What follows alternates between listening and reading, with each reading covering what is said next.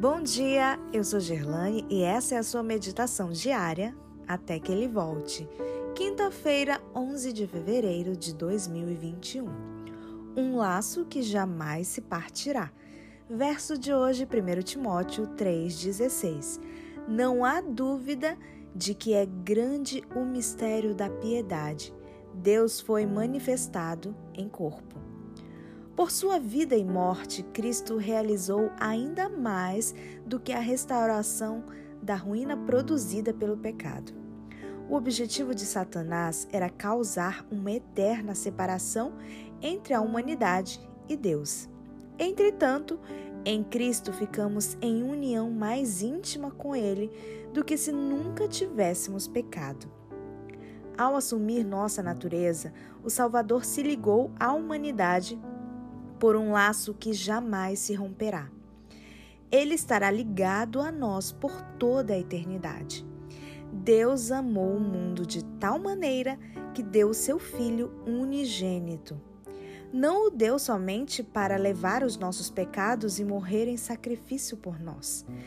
Deu a raça decaída. Para assegurar seu imutável conselho de paz, Deus deu seu Filho unigênito para que se tornasse membro da família humana, mantendo para sempre sua natureza humana.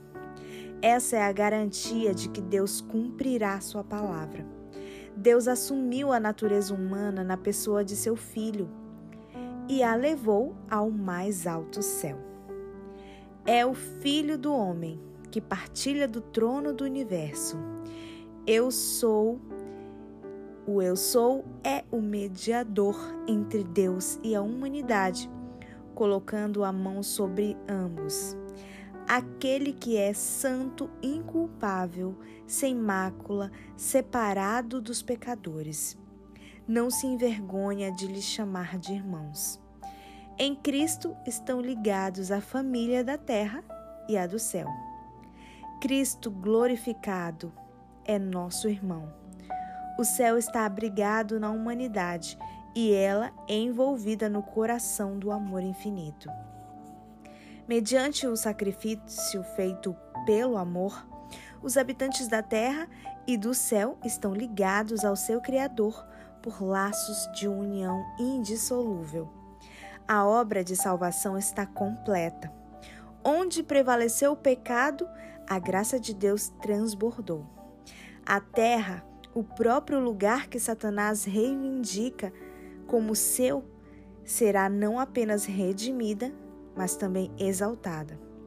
Nosso pequeno mundo, sob a maldição do pecado, a única mancha escura da gloriosa criação do Senhor, será honrado acima de todos os outros mundos do universo de Deus. Aqui onde o Filho de Deus habitou na humanidade, onde o Rei da Glória viveu, sofreu e morreu. Aqui, quando ele tiver feito novas todas as coisas, estará o tabernáculo de Deus com os homens. Deus habitará com eles, eles serão povos de Deus e Deus mesmo estará com eles. E ao longo dos séculos sem fim, enquanto os remidos andarem na luz do Senhor, vão louvá-lo por sua dádiva indescritível.